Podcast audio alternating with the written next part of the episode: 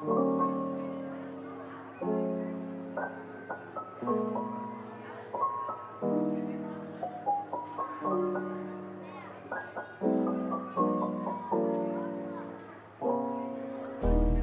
sejam bem-vindos a mais um episódio do podcast Dor sobre Azul. Uma coisa que eu tenho reparado é que, à medida que o podcast vai chegando a mais pessoas e eu vejo nos números que há mais gente a ouvir, eu não sou muito aquela pessoa que vai ver os números com frequência porque isso dá-me um pouco de ansiedade, saber quantas pessoas é que ouvem podcast. Mas uh, até costuma ser o meu namorado às vezes a dizer-me: Olha, já viste como é que estão os números? Não sei o quê. E eu vou ver e pronto, assusto-me porque realmente é ótimo estarmos a chegar a cada vez mais, mais pessoas e a ver cada vez mais pessoas que ouvem regularmente, sobretudo, uh, mas não deixa de ser assustador. E eu sinto que à medida que o tempo passa, eu vou ficando mais self-conscious daquilo que digo e da forma como digo, e estou-me a sentir um bocado como se estivesse no início, sabem? Porque, uh, não sei, eu, pronto, no início é normal que custe sempre uh, haja sempre aquela vergonha e assim. Depois eu sinto que ali no meio tive uma fase em que estava, ok, estou à vontade, é o meu espaço, e agora sinto que estou outra vez, pá, se calhar também é por fases, mas os números e saber quando há certas pessoas que me dizem, olha, eu ouço o teu podcast, e são pessoas assim mais próximas uh, do meu dia a dia, digamos assim, eu fico um bocado. ok. E depois fico a pensar, quando estou a gravar o podcast, às vezes, é claro que não é durante o tempo todo do podcast, aquela pessoa vai ouvir isto e fico tensa. Não sei porquê, porque no fundo um, isto é um safe place para mim, é um safe place para quem ouve, portanto nem tenho bem, bem razões para estar assim, mas acho que acaba por ser eh, inevitável. Outra coisa, não sei se dá para perceber ou não pela minha voz, mas eu estou mais uma vez doente. Há dois episódios eram alergias, hoje eu não sei o que é, sei que estou com imensas dores de garganta e espero que isso não altere muito a minha voz, porque pronto, é chato, mas também não não é que vai interferir muito com a qualidade do episódio, não é? Portanto, é só dar o disclaimer e seguir em frente. Uh, outra coisa que também não tem contribuído para eu hoje estar com muita energia é que eu tenho, tenho andado a deitar mais tarde, o que é uma coisa que eu não gosto, mas tenho tido uma sensação que eu tinha muito quando estava no secundário e na faculdade, que é aqueles picos de adrenalina noturna quando parece que a minha criatividade vem mais tarde durante o, o, dia. Ou seja, eu sou muito uma pessoa de manhãs, eu adoro acordar cedo, eu adoro arrumar logo o dia de manhã, digamos assim, e ultimamente tem-me gostado imenso a acordar e sinto que tenho funcionado muito melhor à noite. Se calhar também é porque tenho dormido muito mal, então ando com os horários todos desregulados, mas acontecia muito quando eu estava na faculdade e tinha de editar vídeos ou mesmo quando eu tinha o YouTube e ficava a editar vídeos, quando me dava mais aquela adrenalina para editar uh, assim trabalhos mais uh, não é para, sim, também é criativos, mas que são assim muito uh, mecânicos, digamos assim, envolve ali estarmos a fazer recortes e não sei o quê, está com muita, está 100% focado, ai, 100% focados naquilo. Um, eu sinto que me dá mais adrenalina à noite, não sei porquê. E não é uma coisa que eu gosto, porque eu gosto de me deitar cedo e acordar cedo. Mas tem acontecido eu tenho respeitado, porque tenho. Lá está, nem, principalmente para mim, tenho gostado de trabalhar até mais tarde, não sei porquê. Ando a preparar umas coisas que quero que saiam com alguma antecedência. Umas coisas, na verdade é só uma coisa e vocês vão saber, provavelmente, uh, segunda-feira ou assim, para a próxima semana, porque é quando eu vou lançar. Não é nada de especial. Uh, aliás, eu até vos posso dizer aqui, porque isto vai sair no domingo e eventualmente um, eu vou publicar na segunda. Eu, ano passado, fiz um gift guide para o Natal e este ano vou voltar a fazer. É só isso, não é nada de mais. Uh, mas correu muito bem o ano passado e sei que vocês gostaram e recebo. Ah, eu odeio dizer aquela coisa, ah, não sei o que, recebo bem mensagens, mas recebo algumas mensagens de pessoas a pedir sugestões para o Natal e não sei o quê. E eu também há, há uns tempos abri uma caixa de perguntas para vos pedir sugestões. E, e, pronto, assim gosto de reunir ali tudo. Portanto, estou a trabalhar no Gift Guide. Queria fazer uma coisa assim diferente, mas acabou por estar muito parecido com o do ano passado. Tem assim um, umas coisitas diferentes. Mas pronto, espero que gostem, espero que seja útil. E este ano vai sair mais cedo porque estou a, acompanhar alguns pequenos negócios e marcas que eu sigo e noto que ou já abriram a, a agenda para o Natal ou então vão fechá-la em meados de novembro e não me fazia sentido estar a lançar o gift guide um, ali por volta de final de novembro, quando a maior parte das marcas já fechou a agenda. Portanto, isso para mim não faz sentido e é por isso que ele também vai sair tão cedo. Portanto, toda uma série de situações ultimamente que me têm feito andar toda desregulada e, e eu não sei porquê, esta semana de quatro dias, porque tivemos um feriado, pareceram-me duas semanas. Eu hoje é sexta-feira e eu estou drenada. Mas estou muito entusiasmada para o fim de semana porque amanhã, que é, eu estou a gravar à sexta e amanhã é sábado, eu vou fazer um workshop de cerâmica e isso era uma das coisas que eu tinha dito que queria fazer este ano e vai acontecer, por isso eu estou muito feliz, uh, estou muito entusiasmada, depois posso-vos contar melhor como é que foi a experiência. Vai ser um fim de semana bom, sabem? Já tinha saudades de passar aqui um fim de semana no Porto e estou com expectativas, porque estou muito entusiasmada para as coisas que vou fazer. E hum, acho que uh, eu para este episódio é muito estranho porque eu não costumo fazer nada assim tão segmentado, mas dividi isto aqui por quatro categorias, basicamente, de temas que eu quero falar e tenho alguns pontos em cada um deles, uh, mas são coisas assim pequeninas, por isso eu acho que isto vai ser super rápido e hum, eu não sei se vocês já seguem o Ouro Sobre Azul no Instagram, mas eu pedi-vos algumas perguntas sobre moda, moda sustentável, por isso vou deixar para o fim para, para vos responder essas perguntas, porque vocês até fizeram perguntas muito giras, muito interessantes. E vou começar por aquilo que normalmente costumo deixar para o final, que são as recomendações. Um, a primeira recomendação que eu vos quero dar é o último episódio do podcast Ar Livre do Salvador Martinha, desta vez não me enganei, uh, com o Carlos Coutinho Vilhena. O episódio está gigante, tem duas horas, mas eu achei muito interessante e eles falaram sobre coisas uh, também muito ligadas à criatividade, muito ligadas às gerações, uh, sobre a escola também, sobre o sistema de ensino e eu achei muito interessante e gostei muito desse episódio, por isso recomendo. Um, entretanto, também aconteceu o meet and greet da Inês Gomes, que eu estou sempre a falar nela aqui, a minha amiga Inês, que tem o podcast Debaixo da Lua.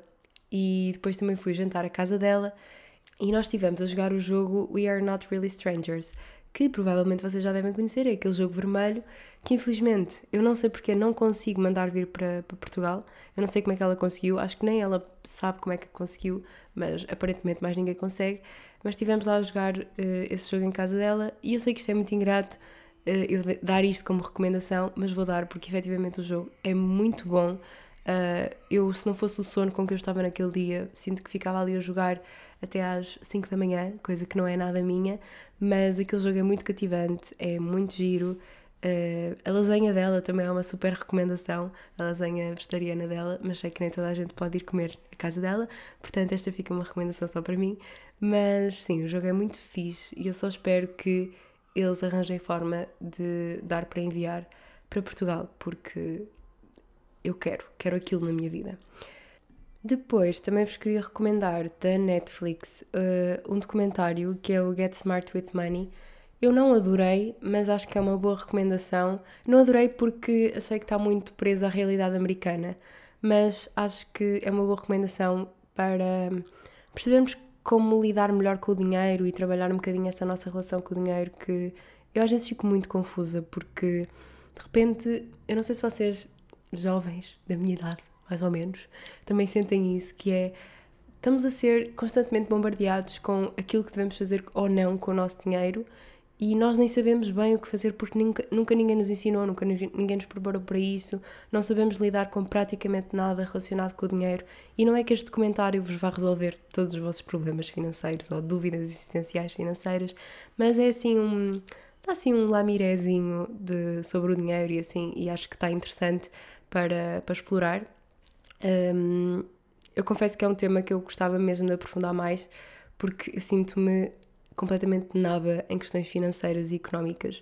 Um, sei aquilo que estudei em História, sobre a economia e finanças do mundo, mas pouco mais, porque a verdade é que ninguém nos ensina sobre estas coisas e é um bocado triste, temos de ser, no, ser nós a, a, procurar e a pesquisar e a tentar perceber também um bocado por tentativa e erro, mas é, é interessante, uh, por isso fica a recomendação, é Get Smart With Money, da Netflix.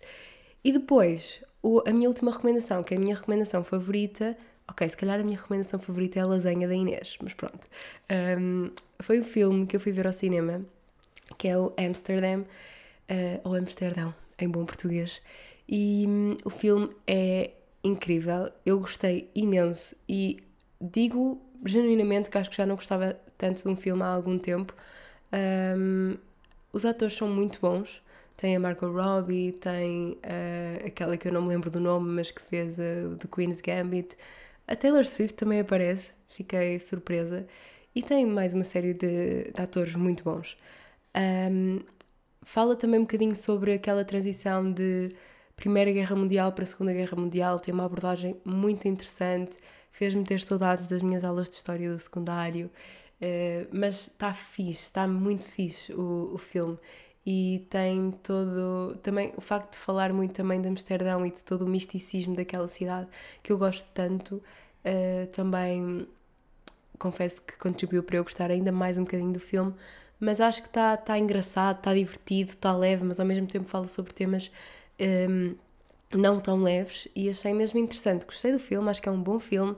Vão ver ao cinema, está muito giro e tem muitas referências. O filme está muito rico, por isso também fica a recomendação. Não sei se vocês também foram impactados por, por isto, já noutro assunto, e é também outro dos temas que eu queria falar convosco, mas acho que não sei se foi na semana passada, se foi há duas semanas, uh, uma marca que é a Period, The Brand, acho que é assim, fez um, um, um, post que andou a ser muito publicado, eu também o republiquei nos stories, que basicamente acho que era qualquer coisa assim, sou feminista porque, e depois era ela, uh, aquela marca ou alguém por trás daquela marca, a explicar o porquê de ser feminista com acontecimentos que lhe aconteceram desde que ela é criança.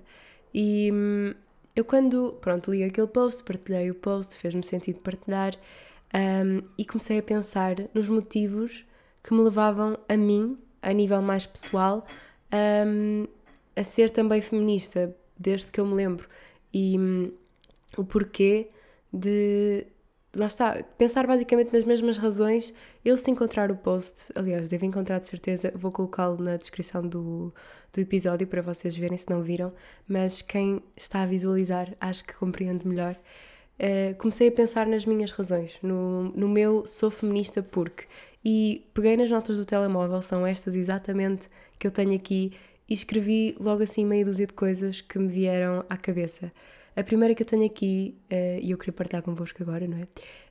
Um, ehm, o meu primeiro sou feminista porque que me veio à cabeça foi porque vivo numa casa de mulheres e cresci a ouvir pessoas dizerem para o meu pai ou para mim, por exemplo, fogo, quatro mulheres em casa? Coitado do teu pai. Ou seja, a história, o enredo sempre foi este: foi coitado do teu pai, embora que em jeito de brincadeira, não é? Eu sei, mas lá está, é este, este machismo que está muito enraizado na nossa sociedade. Sempre muito com aquela ideia de, ei fogo, teu pai tem de aturar, é sempre esta expressão que se usa, aturar quatro mulheres. E eu ficava do género, qual é o problema, qual é o mal. Eu acho que até tem bastante sorte porque tem quatro mulheres que o amam e que ele ama e convivemos todos muito bem cá em casa, é uma família bastante saudável, portanto não percebo onde é que está o coitado do meu pai no meio disto tudo. Sempre me fez muito, muita confusão. Uh, felizmente sempre, sempre tive pais que me descomplicavam estas coisas na minha cabeça, uh, porque desde pequena, lá está, nós somos três irmãs, mais a minha mãe, um, e eu lembro-me que havia uma fase em que eu até dizia: quatro não, até somos mais, porque a cadela também é menina, a gata também é menina, portanto aqui em casa é uma casa de mulheres. Ou seja, eu tentava levar isso como uma coisa positiva e não como uma coisa negativa, que normalmente as pessoas tentavam levar. Eu sei que isto pode parecer insignificante, mas era uma coisa que a certo ponto eu lembro de ser criança e me irritava, porque eu não percebia porque é que as pessoas diziam mas coitado do meu pai, porquê? Ele tem sorte, temos uma família tão feliz, qual é o mal de nós sermos mulheres? Um, e lá está, muitas vezes é uma brincadeira, mas aquilo em criança mexia comigo. Depois, outro dos meus motivos, já era eu mais velha, era porque uma vez na escola, eu lembro-me perfeitamente deste episódio e acho que foi o episódio em que eu disse: opá, não, eu acho que se calhar ainda nem sabia bem o que é que significava ser feminista, mas acho que foi a primeira vez em que eu me senti feminista e nem sabia bem o que é que era. Mas lembro-me de uma vez estar numa aula de educação física, eu acho que devia andar para aí no sexto ano, e uma colega minha estava uh, pronto com roupa de desporto, não é? E estava com os mamilos visíveis na camisola. Obrigada às gaivotas que estão a participar neste episódio. E pronto, ela estava com uma camisola que tornava os, os mamilos mais visíveis e hum, um colega meu começou a, a, não foi a gozar diretamente com ela, foi a comentar para o resto do pessoal que lá estava, onde eu estava incluída, a dizer, Ih, já viram a. Vou inventar um nome. A Maria, eh, ela está ali com os faróis acesos. Pronto, aquela piada ridícula, não é? E eu já não me lembro bem o que é que eu disse. Eu sei que naquele momento, eu que, pronto, sempre fui uma pessoa bastante mais calada e reservada, sei que naquele momento me levantei e lhe dei um sermão a dizer que aquilo era normal e que ele também tinha mamilos.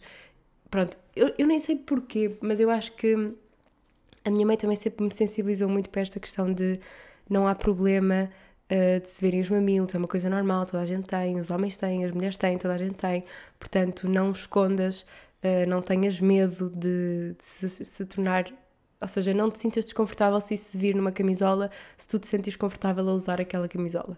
E opá, aquilo sempre ficou muito enraizado em mim e eu achava aquilo uma coisa normal, portanto eu acho que foi quase instintivo eu querer defender a minha colega quando estava a usar com ela. Pronto, acho que também foi um dos meus motivos. um, outro motivo, um bocadinho mais sério, e é uma coisa que eu agora me sinto confortável a expor, mas há dois anos atrás, que foi quando isto aconteceu, dois, três anos, acho que foi dois, se calhar não me sentia tão confortável. Um, foi numa saída à noite, normalíssima, uh, na faculdade. Eu fui a um, a um churrasco da minha faculdade, uma festa que costumavam fazer na Faculdade de Letras. E eu não sou muito de festas, mas naquele dia estava com as minhas amigas, íamos todas, eu estava-me a sentir muito bonita, estava com um top que eu amava um, e que estava-me a sentir mesmo bonita e estávamos todas no, a fazer um comboio, porque era uma daquelas festas em que a música era engraçada, puxava assim a um comboiozinho em que toda a gente se junta. E o cenário foi este: eu estava no comboio, com as mãos em cima dos ombros da outra pessoa, e nisto, aquilo era um espaço, era ao ar livre, mas estava assim meio escuro, tem sempre aquela, pronto, é de noite, não é? Há sempre aquela luz meio difusa, e do nada vejo assim um vulto, um rapaz passa e sem o meu consentimento, sem eu sequer dar conta de que aquilo aconteceu, ele, ele tocou em mim, tocou numa parte minha, podia ter sido qualquer outra, mas tocou-me sem o meu consentimento. Isto tudo enquanto eu só me estava a divertir num comboio, a cantar com os meus amigos, toda feliz. E eu sei que naquele momento eu gelei, eu paralisei, eu comecei a chorar, porque acho que foi a primeira vez em que eu me senti um, invadida, que senti o meu espaço pessoal invadido e que aquilo não foi consentido. E sei que na altura houve logo logo imensa gente que veio à minha volta e perceberam que se tinha passado alguma coisa e pronto, senti-me muito apoiada por toda a gente, mas aquilo não deixou de mexer muito comigo, tanto que eu, a partir dali, a noite para mim acabou. Eu queria ir para casa, queria uh, estar com o meu namorado, porque depois também é esta coisa de haver aquela sensação de que se nós estivermos com o rapaz nos sentimos mais seguras e, isso é, é muito mal também, porque quer dizer que não estamos seguras se estivermos sozinhas enfim, uh, lá está. Há uns tempos atrás, se calhar, não teria coragem de partilhar esta história. Sei que é uma história, um, ehm, embora grave, muito leve para aquilo que acontece a outras mulheres. E felizmente eu nunca passei por nada mais grave do que isto. Mas se isto para mim foi tão desconfortável e mexeu tanto comigo, um, e eu nem sou muito uma pessoa de sair à noite, não é? Por isso acredito que este tipo de episódios, infelizmente, aconteça com muito mais regularidade do que aquilo que é, que é suposto, fora todos os piropos e comentários indesejados que uma mulher leva na rua, não é? E esse, obviamente, também é outro dos motivos pelo, pelo qual eu sou feminista. Mas isto também para dizer que hum, outro dos motivos também que me leva a ser feminista e a afirmá-lo com todo o orgulho é porque aquilo que eu visto nunca vai dizer nada sobre o meu consentimento. Porque quer eu esteja mais ou menos tapada, mais ou menos com pele à mostra, isso não quer dizer nada sobre aquilo que eu estou a sentir e sobre aquilo que eu quero. Por isso, mais um dos motivos. Este aqui, mais senso comum, não é mais óbvio, não é propriamente um story time. E hum, outro dos motivos é porque eu sei que isto não funciona, não é só contra as mulheres. É, o machismo, a sociedade machista afeta toda a gente e há homens que sofrem de forma muito silenciosa, há outros que nem sabem que isto tudo os impacta negativamente e impacta. Por isso, não há, não há nada de bom numa sociedade machista. E quando me dizem, ah, mas já não há machismo, uh, em Portugal, na, nas empresas, no mercado de trabalho, na rua, nas escolas. Isso é mentira, porque há, é real e nas mais pequenas, nos pequenos pormenores, nas coisas do dia a dia, ele está lá e só não vê quem não quer. Por isso, olhem, fica aqui a minha partilha. Uh, isto foi, foi, foram. Ai, estou gaga, desculpem. Está cérebro de, de, doente.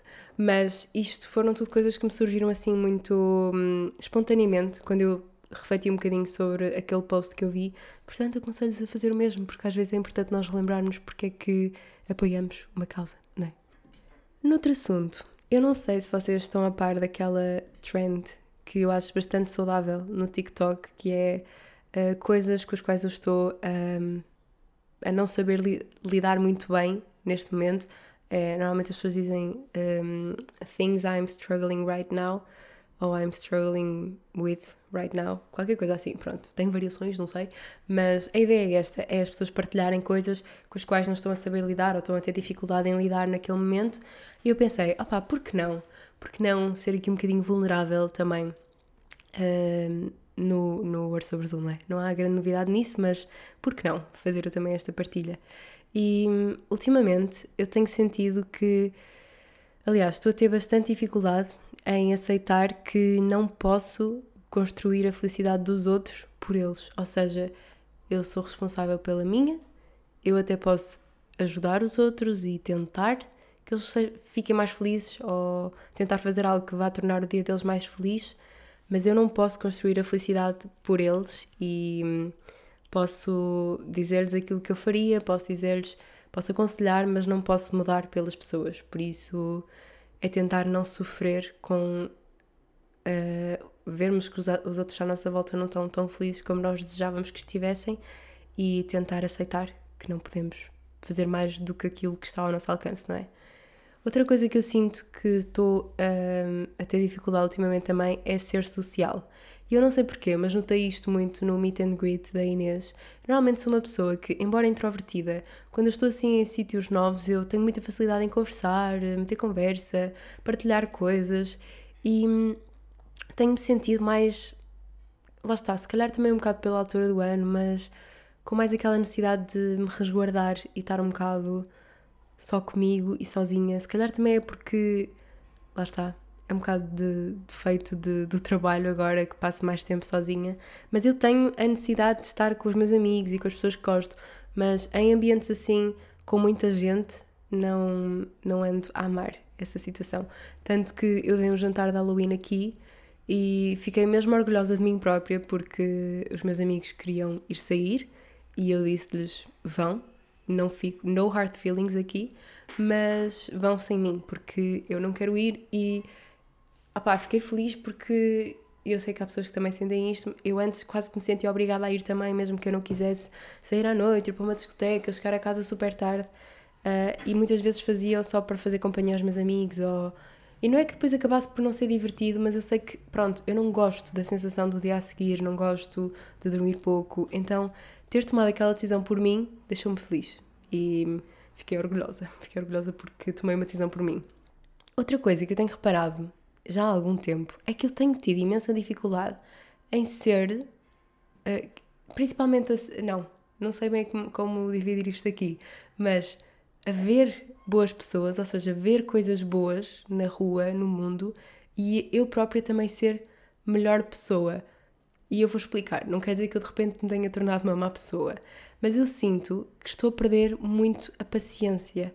Sinto-me mais impaciente, menos empática, quando comparado, por exemplo, ao meu eu de criança. Eu sinto que era uma pessoa muito mais. Hum, eu chorava, é melhor, eu ainda choro por tudo e por nada, não é isso que eu quero dizer, mas uh, sinto que vou acabando por criar uma barreira e hum, certas coisas que eu via no meu dia a dia uh, na rua, por exemplo, no metro, e que antes mexiam comigo, eu era capaz de ficar a pensar naquilo, ir para casa a pensar, um, e que agora eu acho que consigo filtrar melhor. Isso também pode ser bom, porque antes eu ficava muito tornada. Eu, por exemplo, se visse alguém a ser maltratado no metro, por exemplo, um pai a gritar com uma filha no metro. Isto é um exemplo estúpido, mas pronto, é um exemplo. Eu ficava a pensar, ai, coitada daquela menina, não sei o quê, será que ela está bem? Ia para casa a pensar se aquela pessoa estava bem. E eu agora sinto que consigo filtrar melhor e desligar. Mas por outro lado, eu sinto que isto é geral. E eu não sei se vocês sentem isto, mas eu sinto que nós estamos todos a ficar muito mais insensíveis. E hum, eu lembro-me que quando eu era criança, a palavra solidariedade era uma palavra muito comum. Era uma palavra. Opá, não sei se lá está, é por sermos crianças e quererem estimular em nós esse conceito, mas eu lembro que essa palavra era super batida, era provavelmente a palavra mais cara que eu sabia e, e usava-se para tudo. E nós temos de ser solidários e temos de ajudar o outro. E, e se virmos alguém mal, vamos lá e ajudamos e não sei o quê. Uh, e eu agora não vejo tanto isso. E eu própria comigo sinto isso, que se calhar tenho, é mais forçado quando sou mais solidária um, e que é mais fácil nós desligarmos do outro e nos tornarmos mais insensíveis, mesmo que às vezes seja de forma inconsciente, mas tenho reparado nisto e tenho tentado contrariar também. Um, porque, porque é mau, porque gostava de saber de onde é que vem esta insensibilidade. Não sei se é por termos muita informação, por estarmos a par de muitas desgraças e parece que de repente tudo nos parece insignificante, não sei bem de onde é que isto vem, mas acho que é preocupante porque de repente viver em sociedade é ajudarmos uns aos outros e é sabermos que se eu for tocar ali à porta da minha vizinha a pedir-lhe ajuda, ela me vai ajudar e não vai ficar do género, olha, resolve o problema, não tenho nada a ver com isso. Eh, e quem diz vizinho diz no metro, lá está, estarmos a pedir ajuda e alguém nos ajudar, não sei sinto que as pessoas estão menos predispostas a ajudar os outros. Isso é mau. Olha, não sei, não sei se só eu é que sinto isto. Eu tenho tentado contrariar isto em mim, porque eu sinto que lá está, em criança eu era uma pessoa extremamente sensível e muito mais. Tinha esta parte da solidariedade, se calhar, mais trabalhada. Lá está, eu não sei se isto também é meio que um mecanismo de defesa que os adultos vão criando para se protegerem também, ou que eu estou a desenvolver para me proteger. Mas é estranho, porque não estou habituada. É estranho. Pronto, não sei, vamos avançar. Uh, vou, vou começar a responder às, às vossas perguntas e olhem, aconselho-vos também a refletirem sobre as coisas com que vocês estão struggling. Não, não encontro uma palavra portuguesa para, para descrever isto. É, não é, é, estás com dificuldade em lidar, não é? É assim uma coisa que te está a, a incomodar, que não está. Pronto, é isso, vá, vocês perceberam a ideia, vamos avançar. Uh, mas aconselho-vos também a refletirem sobre isso e vamos passar às perguntas sobre moda. Então é assim, porquê é que eu queria falar disto? Um, precisamente porque eu sinto que ando a trazer temas muito pesados e com reflexões demasiado, não diria negativas, mas pronto, é tudo temas assim mais, mais pesadotes. Eu queria uma coisa mais leve e não é que falar de moda sustentável seja necessariamente leve, mas é um tema que me apaixona, é um tema que eu gosto e é claro que tem muito que se liga e é muito por aquela questão também de, das alterações climáticas, mas é também, e também há aqui perguntas sobre isso, para conhecermos melhor o nosso estilo pessoal e assim, por isso, vamos começar com as perguntitas. Só dar mais um golo no meu chá.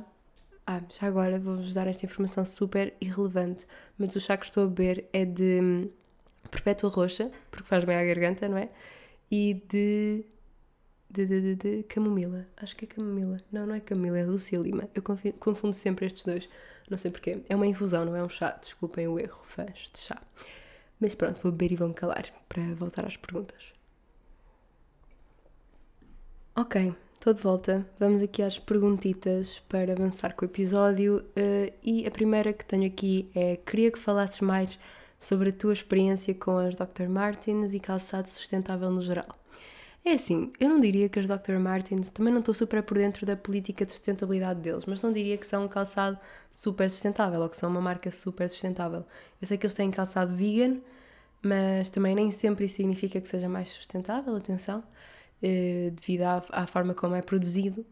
Mas eh, eu diria que é uma opção mais sustentável se pensarmos no, no prolongamento desta, deste calçado, não é? Deste par de botas, porque eu já tive dupes, uh, botas semelhantes um, às Dr. Martens durante toda a minha adolescência, basicamente. Só o ano passado é que eu investi numas originais e hum, lá está, eu sinto que eu num ano, num, no máximo dois anos, estourava uh, as botas que não eram originais, ou seja, de marcas de fast fashion, e o que eu noto com as originais é que realmente são de melhor qualidade, sinto que vão durar mais tempo, já as tenho há um ano. Eu lembro-me que o ano passado, no inverno, as usei sem parar, basicamente usava-as todos os dias e duraram muito tempo.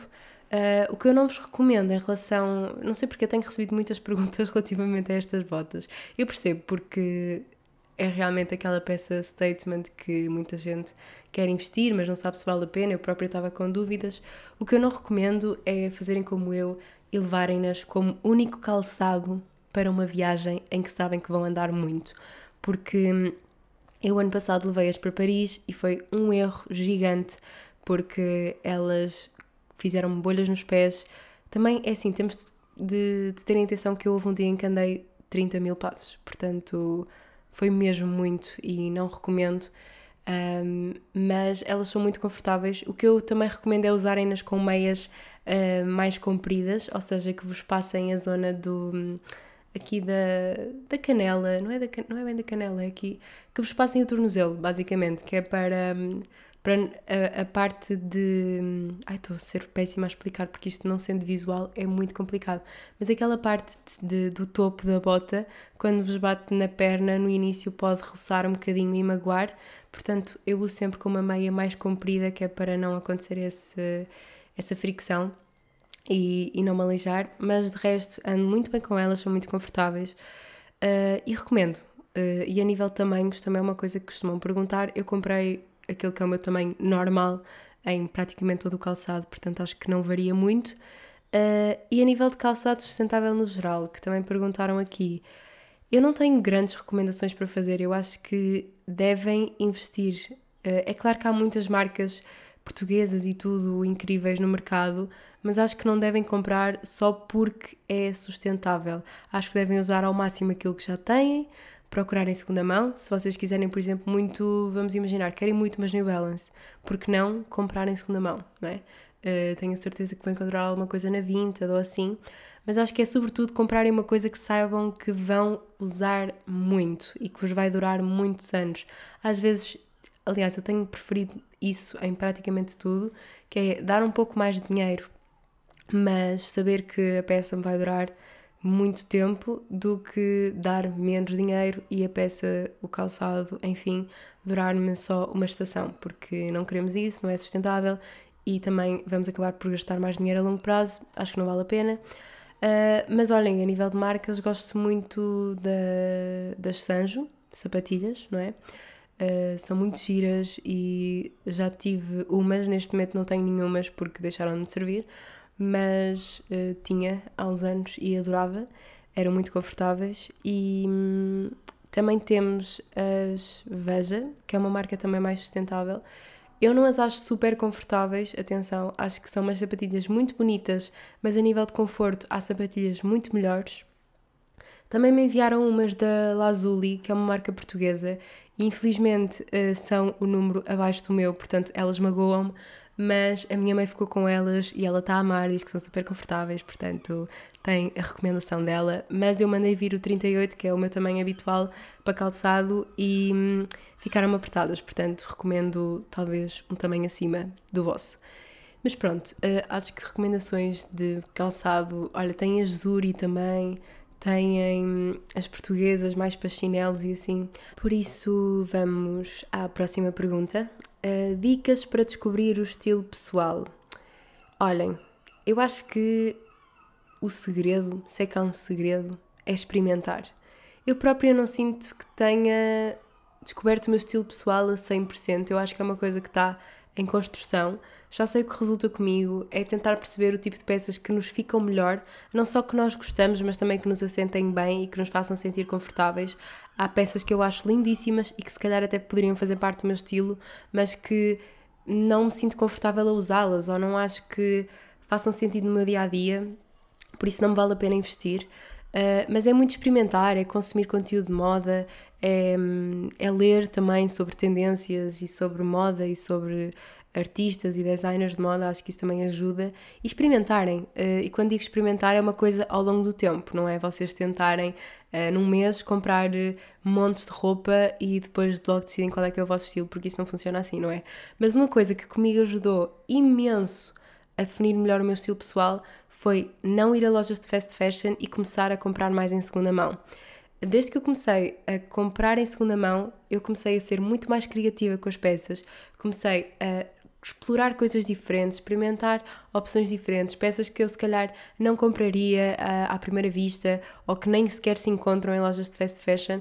Eu acho que quando nós deixamos de comprar toda a nossa roupa em lojas de fast fashion, somos muito mais criativos com a roupa e isso faz com que seja mais fácil descobrir qual é que é o nosso estilo pessoal e e brincar mais com a roupa. Mas aqui eu também não aconselharia a rotularem-se com um estilo, uh, se vocês forem mais uh, estilo parisiano, só estilo não sei de quê, tentem não se pôr em caixinhas e tentem não se prender a um estilo muito próprio, porque isso vai-vos castrar a certo ponto, porque vocês depois vão sentir que só se podem vestir de determinada maneira, porque só isso é que corresponde ao vosso estilo pessoal e não tem de ser assim. Vocês podem vestir roupa que vos faça sentir bem, independentemente se for mais ou menos o vosso estilo. Não é uma coisa super linear, nem há nenhum manual de boas maneiras para vocês vestirem só de acordo com o vosso estilo pessoal. Portanto, é divertirem-se com a roupa, explorarem, comprarem mais em segunda mão mas ter aqui em atenção, lá está, ao consumo e não comprar só por comprar e pensar se realmente faz sentido, se aquela peça de roupa uh, combina com outras que já temos no nosso armário. Enfim, aquela linha-linha de sempre, mas que é verdade. E hum, também perguntaram aqui, na sequência da pergunta, dicas para comprar em segunda mão, fisicamente e online. Vou só beber mais chá. Ok, dicas que eu vos posso dar, vamos começar talvez fisicamente. Fisicamente é irem com paciência, que eu sinto que ando a perder para lojas físicas em segunda mão, porque está um, tudo assim com uma organização meio messy e confusa e é difícil às vezes vocês encontrarem logo aquilo que procuram, mas é irem com tempo, é irem com paciência, é irem passando. Provavelmente vocês vão entrar numa loja em segunda mão e se calhar percorrem a loja toda e não vão ver nada que gostam. Há outro dia em que se calhar vão lá no dia seguinte e já encontram peças que vos façam sentido e que vão ao encontro do vosso estilo. Por isso acho que é muito ir passando, ir explorando, ir vendo, experimentar lojas diferentes e não ter medo de mexer, não ter medo de experimentar e não ter medo de levar para casa e se calhar modificar a peça e não ter aquele receio de ai, se calhar isto está muito grande ou é muito Uh, não é bem o meu tamanho, porque podem sempre ir a uma costureira caso seja necessário. Se bem que eu sei que isto também levanta outra polémica, que há muitas pessoas que vestem tamanhos mais plus size que dizem que há um problema porque agora a maior parte das pessoas usa roupa oversize, não é? E então tem muita tendência a ir às lojas em segunda mão e comprar assim essas peças gigantes, os tamanhos maiores, uh, mesmo que não seja o tamanho delas, e depois ou vão à costureira ou usam mesmo assim com um cinto ou não sei o quê. E, e, as pessoas plus size dizem que têm menos oferta de roupa por causa disso. Pronto, eu sei que também é uma questão, por isso há aqui que ter o equilíbrio, não é? O, o truque, claro, é, é sempre esta a premissa, é não comprar se não precisamos ou reduzir ao máximo o nosso consumo. Acho que essa é, é a mensagem principal e é algo que eu também digo muitas vezes, portanto acho que, que nem é preciso repetir, mas é sempre bom lembrar. Online, uh, neste momento é como eu prefiro comprar uh, moda uh, em segunda mão, ou, ou não, mas é como eu prefiro comprar. E acho que a organização é muito mais fácil, conseguem muito mais facilmente procurar aquilo que vocês realmente procuram. basta escreverem o produto que querem, a marca que querem, um, o estilo que querem também, há palavras-chave que vocês podem usar e acho que isso facilita imenso a procura. Tem logo também ali o preço super acessível.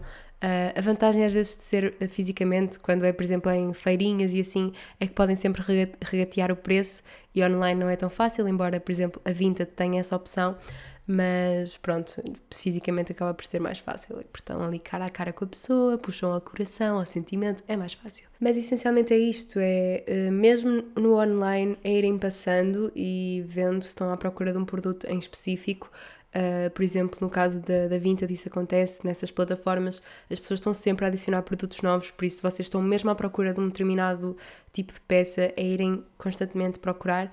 E obviamente que é mais fácil estar sempre a abrir uma aplicação todos os dias do que ir todos os dias a uma loja física, não é? Portanto, acaba por, a meu ver, ser mais confortável e mais fácil essa pesquisa, mas eu também gosto muito de do conceito de ir a uma loja em segunda mão física e passear e procurar e encontrar tesourinhos. Acho que é muito giro, mas lá está, exige mais tempo, exige mais paciência, que nem sempre existe. Portanto, fica, é um bocadinho também ao critério de cada pessoa e a descobrirem aquilo que vocês gostam mais. Também me disseram aqui, perguntaram aqui os primeiros passos para, para começar. Uh, aqui para começar, eu suponho que seja para começar a comprar moda mais sustentável ou para começar a entrar neste mundo da moda mais sustentável. E eu acho que a melhor dica uh, é mesmo pesquisarem sobre o tema, seguirem pessoas que falem sobre o tema, seguirem marcas mais sustentáveis para também perceberem uh, o que é que elas comunicam, como é que comunicam, que tipo de coisas é que devem terem atenção quando compram numa marca. Uh, é verem documentários sobre o tema, comigo também ajudou, falarem com pessoas sobre o tema. Eu até tenho alguns episódios sobre o tema, portanto, se quiserem explorar também pode. É sempre bom ouvir coisas diferentes e, e pessoas que, que discutam o tema para também entrarmos um bocadinho mais neste universo. Um, e é experimentando, é explorando, não, não há bem um manual a seguir, e mesmo comigo foi muito Uh, fui aprendendo também marcas que eu achava que eram mais sustentáveis, afinal até não são. Uh, portanto, isto é muito sem pressão, sem, sem julgamento, não se sintam pressionados, uh, mesmo aquela pressão para deixar completamente de comprar em fast fashion, não sintam isso porque é muito difícil e o importante aqui é reduzir e se vocês se compravam, imaginem, roupa todos os meses, se começarem só a comprar de 3 em 3, já é um progresso. Se em vez de comprarem todos os meses, comprarem uh, uma vez de 6 em 6 meses, já é um progresso ainda maior. Portanto, vão tentando dar pequenos passos e não tentem cortar logo uma vez, porque isso normalmente uh, gera alguma frustração e, e é impossível, porque já falei disto muitas vezes, mas a nossa sociedade impulsiona muito esse consumo exagerado e é difícil resistir, é também tentarem. Ah, isto é uma dica que comigo resultou.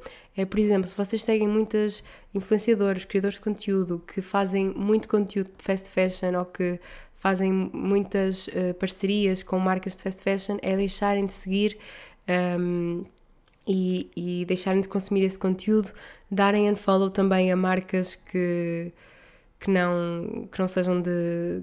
Lá está, marcas de fast fashion e sim de darem um follow, deixarem. Isto também comigo resulta muito, mas é a tal coisa, de longe da vista, longe do coração. Deixarem de ir a shoppings e de irem aos sites das lojas também ajuda muito, porque às vezes, quando estamos lá só a passear ou a dar aquele scroll no website da marca, é muito fácil. Ai, que giro, isto é tão baratinho, porque depois a nossa emoção fala mais alto do que a nossa razão, não é? Portanto, é fácil deixar-nos levar, aquilo é marketing, está tudo feito para nós sermos levados por aquilo, portanto é difícil resistir e longe da vista, longe do coração, portanto evitem ir a esse, exporem-se a esse tipo de estímulos, é, é o melhor. Alguém me perguntou aqui também marcas sustentáveis uh, acessíveis. E eu achei muita piada esta pergunta porque só tem uma resposta que é uh, acessível para quem acessível para quê e acessível em que sentido? É que, no geral, marcas portuguesas uh, e sustentáveis são. Ai, como é que eu vou te explicar isto? Sem.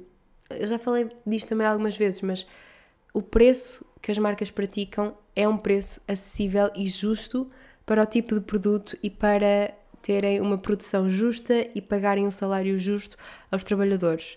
Aqui o conceito de acessível vai depender muito de pessoa para pessoa. Eu sei que os preços de algumas marcas portuguesas, marcas mais sustentáveis, não está ao alcance de toda a gente. No entanto, é tentarmos também mudar aqui um bocadinho o mindset e em vez de comprar três t-shirts, comprar uma e em vez de dar uh, eh, 15 euros ou 10 euros por cada t-shirt, dar uh, eh, 30 euros por uma só t-shirt. Enfim, é tentar aqui fazer um bocadinho também a mudança de mindset e eu sei que isto também depende de pessoa para pessoa, depende do budget de cada pessoa, mas aqui o objetivo é vocês não tentarem procurar marcas sustentáveis com preços acessíveis, com preços iguais ao que vocês veem numa fast fashion, porque isso, primeiro, é desconfiar, segundo, é muito difícil uma marca conseguir ser sustentável e oferecer salários dignos e condições dignas aos trabalhadores e usar materiais de qualidade, materiais sustentáveis, materiais bons e duradouros e praticar preços baixos. Portanto, os preços altos que vocês veem nessas marcas, um, regra geral, são sempre justos e são sempre transparentes. Aliás, eu costumo dar muito o exemplo da Isto, que é uma marca que eu gosto muito, e precisamente por ser muito transparente e por uh, ser muito clara no preço que pratica e o porquê de praticar aquele preço. Portanto, não, não queiram encontrar marcas sustentáveis acessíveis, porque esse conceito é muito. É volátil e depende de pessoa para pessoa e depende do contexto, e aqui o contexto é precisamente este que eu vos expliquei.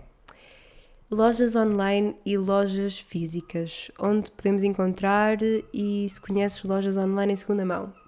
Um, lojas, uh, lojas físicas depende um bocadinho também de, de, onde vocês forem, não é?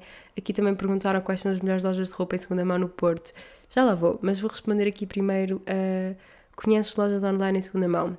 Uh, vou tentar lembrar-me assim de cabeça daquelas mais conhecidas. É claro que no Instagram há milhares delas, um, mas temos a Vinted, não é? A plataforma Vinted que que eu acho que tem feito bastante sucesso e também já falei aqui um bocadinho do problema que eu acho que este tipo de, de acesso democrático à, à segunda mão também tem na questão da fast fashion, de se vender, de comprar fast fashion para depois se usar uma ou duas vezes e se vender logo na Vinted e pronto. Tem prós e contras, mas a Vinted é, é uma boa opção porque encontram de tudo lá, aquilo é um mundo e, e tem muita oferta mesmo. Uh, tem a Maicloma também, tem a Micolé, uh, tem a Vestiaire, que é mais moda de luxo. Uh, tem o LX, apesar de eu nunca ter comprado lá nada, mas também vende. E hum, tem o Depop também. Mas essencialmente é isto. Destas todas, as que eu gosto mais talvez seja a Maicloma e hum, a, a Vinted. Desculpem a minha voz. Mas deixei a melhor para o fim, não é? Que é da Marta Sobral, a loja em segunda mão da Marta, que é a Tarda Boutique, que ela veio cá há poucos episódios atrás e é sem dúvida a minha loja favorita por causa da curadoria que a Marta faz. As peças são mesmo bonitas. É claro que não são o estilo de toda a gente, mas ela tem, tenta também ter alguma diversidade e para mim é, é a opção que eu gosto mais porque sei que as peças estão em bom estado, que são que é de confiança e eu sei que isso tudo também é importante quando estamos a comprar, por isso recomendo muito. E acho que estas são assim as minhas recomendações. Um, Deixa-me ver aqui mais perguntas. Ok, está aqui uma muito interessante, mas não vou responder já. Uh, aqui, lá está, nesta pergunta das melhores lojas de roupa em segunda mão no Porto. Uh, aqui no Porto há muitas humanas, mas eu sei que a humana não é a melhor opção porque isto acaba por ser um monopólio e tira um bocado o propósito também daquilo que são aquelas lojas mais independentes de segunda mão e assim. Sei que a Humana não é a melhor opção, mas gosto muito da mão esquerda, gosto da Retro City. Há algumas lojinhas que eu nem sei o nome, mas estão assim espalhadas pela cidade e de vez em quando gosto de entrar. Uh, também gosto muito da Feira da Vandoma, que é aos sábados, uh, acho que é todos os sábados de manhã, acho que sim. E também há uma feira aqui mesmo pertinho de minha casa, na Praça da República, que não acontece todos os fins de semana, mas de vez em quando acontece. Acho que é o Flea Market e hum, também tem coisas muito giras. Uh, e acho que são assim as minhas favoritas. Há mais, mas algumas que eu não recomendo e, e acho que ficam assim aqui as minhas favoritas. Depois, recomendas seguir alguma conta na Vinted? Não, não recomendo porque eu sigo algumas contas na Vinted, até de pessoas que, ou amigos, ou pessoas que eu sigo, ou assim, mas não é porque eu estou à procura de alguma coisa, eh, não é porque eu estou à espera de encontrar lá algo que gosto. É, pronto, sigo só porque sim, um, porque gosto do estilo delas e pode ou não haver alguma coisa que me possa interessar, mas eu não recomendo porque eu não estou à espera de comprar algo. Eu, quando quero e preciso, vou à procura. E acho que isto também é importante. É nós não vermos de repente a segunda mão como vemos a fast fashion, que é aquela coisa de consumo rápido e é só um clique e temos a peça em nossa casa. Não. Um, é, é tentar lá está, encarar aquele mindset de ok, vou preciso mesmo ou quero mesmo comprar umas calças novas. Então, ok, sim, vou procurar essa peça. Ou quero umas sapatilhas da marca X. Ok, vou ver se há na Vinted. Por isso eu não recomendo seguir nenhuma conta em específico na Vinted. Acho que também depende um bocadinho do vosso estilo pessoal e daquilo que vocês estão à procura. E é irem um bocadinho também vocês fazendo essa pesquisa. E eu pessoalmente acho que não há assim nenhuma página ou nenhuma conta que eu, que eu vá ver ou assim, porque acho que também não faz sentido e não é isso que quero promover uh, neste conceito mais de moda sustentável, não é? Uh, uh, como fazer as melhores compras na Vinted? Eu acho que também já respondi a esta pergunta no episódio anterior, mas o que resulta comigo é usar o máximo de critérios possíveis, é definir bem o tamanho, definir bem o estado da peça que eu quero, as cores da peça que eu quero, o nome da peça, a marca da peça, ser mesmo específica com tudo o que eu quero e tem sido assim que encontro bons achados, honestamente. Uh, aliás, a minha. vou partilhar isto convosco, mas a minha compra mais recente na Vinted foi um peluche, que é aquela Miffy que eu vou partilhando de vez em quando no meu Instagram. Eu queria muito um peluche e queria muito uma Miffy e encontrei na Vinted. Uh, portanto, fiquei muito feliz porque nunca pensei em comprar um peluche em segunda mão, aconteceu e eu estou a amar. E resolvi deixar as minhas perguntas favoritas para o fim. Uh, achei que foram mesmo perguntas interessantes. A primeira que eu tenho aqui é uh, sentir pressão para o corpo se adaptar às tendências, por exemplo, low waist jeans. E eu achei isto interessante porque não é algo que eu sinta, precisamente porque hum, acho que tenho o meu estilo pessoal mais definido. E aqui a, a melhor dica que eu acho que posso dar, ou o conselho que eu daria, é tentar desligarmos um bocadinho das tendências e não sentir a pressão Uh, não é para o nosso corpo se adaptar às tendências, mas para, seguir, para sequer seguir as tendências. É não ligarmos àquilo. Eu sei que é um bocado inevitável porque somos bombardeados com elas, não é? Nas redes sociais, na rua, enfim. Mas é, se, se aquela tendência não faz fit com aquilo que é o nosso estilo pessoal, se achamos que se calhar não nos favorece, não, não gostamos de nos ver com elas, então porque é que haveríamos de sentir a pressão para vestir uma peça se não nos faz sentir bem, não é? E hum, acho que isto é diferente de deixar de usar uma peça porque achamos que o nosso corpo não merece aquela peça, porque merece e vocês podem vestir aquilo que vocês quiserem desde que se sintam bem e que se sintam confiantes e confortáveis. Um, mas eu acho que não há necessidade de sentir qualquer pressão para o nosso corpo ter de se adaptar às tendências. Eu sei que, por exemplo, a tendência, esta tendência que, que aqui sugeriram de, das, caixa, das calças, caixas, das calças de cintura baixa, Uh, está muitas vezes associada ao culto da magreza, porque envolve mostrar a barriga e assim, mas eu não acho nada que tenha de se associar a isso. Acho que se vocês tenham mais ou menos barriga, tenham um corpo maior ou mais pequeno, está tudo bem. Se gostam de calças de cintura descida, por que não? Uh, eu, por exemplo, experimentei umas e mesmo saias no verão tentei usar e não é que eu não gosto, eu gosto de me ver com elas, mas acho que lá está, não faz fit com aquilo que eu acho que é o meu estilo pessoal, não me identifico, não me sinto eu.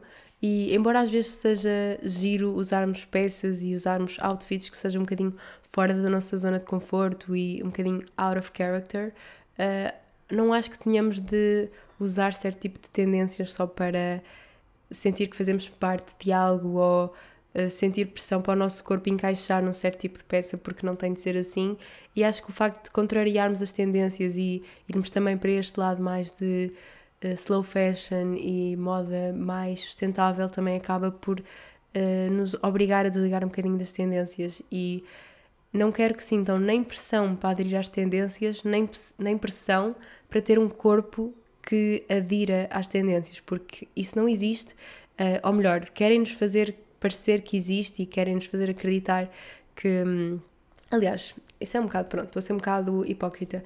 É claro que é, eu percebo que haja tendências que evidenciem claramente certos tipos de corpo e que glorifiquem certos tipos de corpo e culto, o culto da magreza é real, um, mas, mas é tentarmos contrariar isso e independentemente do vosso tamanho, se vocês se sentem confortáveis a usar calças de cintura baixa, calças de cintura alta, enfim, usem porque gostam e porque vocês se sentem bem. Eu sei que é mais fácil falar do que agir e muitas vezes eu também tenho aquela coisa de ok, mas estas calças se calhar fazem mais barriga ou se calhar este vestido não me, não favorece tanto as ancas, mas opá, é o corpo que tenho.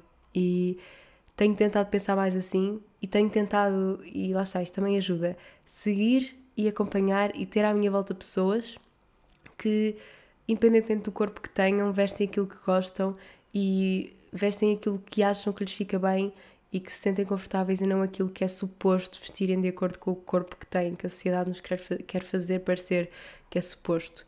E acho que isso também é importante, rodearmos das pessoas certas que nos façam sentir confortáveis com o nosso corpo, aquilo que vestimos, eh, quer nas redes sociais, quer na nossa vida uh, real. E acho que isso também ajuda muito. Pelo menos a mim ajuda-me muito e, e faz-me toda a diferença estar rodeada das pessoas certas. Uh, principalmente também no conteúdo que consumimos, porque pensando que não, mesmo às vezes sem darmos conta, consumimos coisas que ficam no nosso subconsciente e por isso é que é tão importante também sermos seletivos com o tipo de conteúdo que, que vemos e que.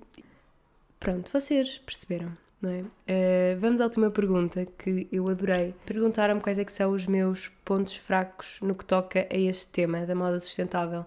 E eu achei mesmo interessante esta pergunta porque é fácil nós dizermos, uh, nós passarmos uma mensagem positiva e passarmos uma mensagem de que é importante reduzir e não sei o quê, mas uh, eu não sou um exemplo a seguir, ou seja, tenho muitas falhas e ainda há dias, quando estava a jogar aquele jogo que eu vos falei do We Are Not Really Strangers, com a Inês e com mais uma amiga dela, um, acho que uma das perguntas era qual é que era um dos. Eu já não sei se a pergunta era bem assim, mas era qualquer coisa do género. Qual é que era um dos meus maiores. Uma das minhas maiores falhas ou contrassensos ou uma coisa assim.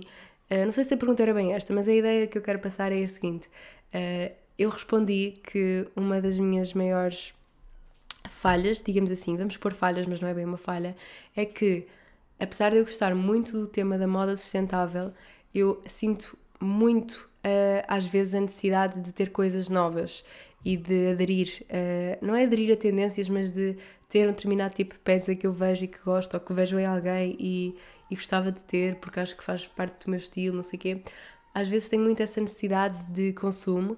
Não é que eu vá comprar, porque sinto que reduzi imenso o meu consumo de roupa nos últimos anos e não compro roupa. Uh, aliás, a última compra que eu fiz foi para o Portugal Fashion e foi temática, ou seja, foi com um objetivo. É uma, uma peça que eu vou usar várias vezes. Uh, aliás, o André disse-me para eu guardar aquele vestido para usar em ocasiões especiais. Um, ehm, para porque não tenho peças. Eu basicamente não tenho roupa para ocasiões especiais, porque acho que é um desperdício ter peças paradas só para usar em certas ocasiões. Mas uh, isto para dizer que, lá está, tenho sentido que reduzi o meu consumo, mas ao mesmo tempo sinto aquela vontade, às vezes, não é sempre. Acho que é também quando passo mais tempo, lá está, a consumir conteúdo, um, a ver vídeos, a Lá está, acho que as redes sociais estimulam um bocadinho isso, mas às vezes sinto essa necessidade de, oh meu Deus, eu também quero isto. E depois penso e paro e fico, ok, eu não preciso, vamos com calma, se calhar não faz assim tanta falta no teu armário, mas noto que às vezes, lá está, não é que eu compre ou que vá ter a iniciativa de comprar, mas sinto a necessidade, fico aquele bichinho e é algo que eu ainda estou a combater. E hum, é claro que outro dos meus pontos fracos é que não deixei de comprar fast fashion por completo, uh, não foi uma coisa que eu fiz ruptura total.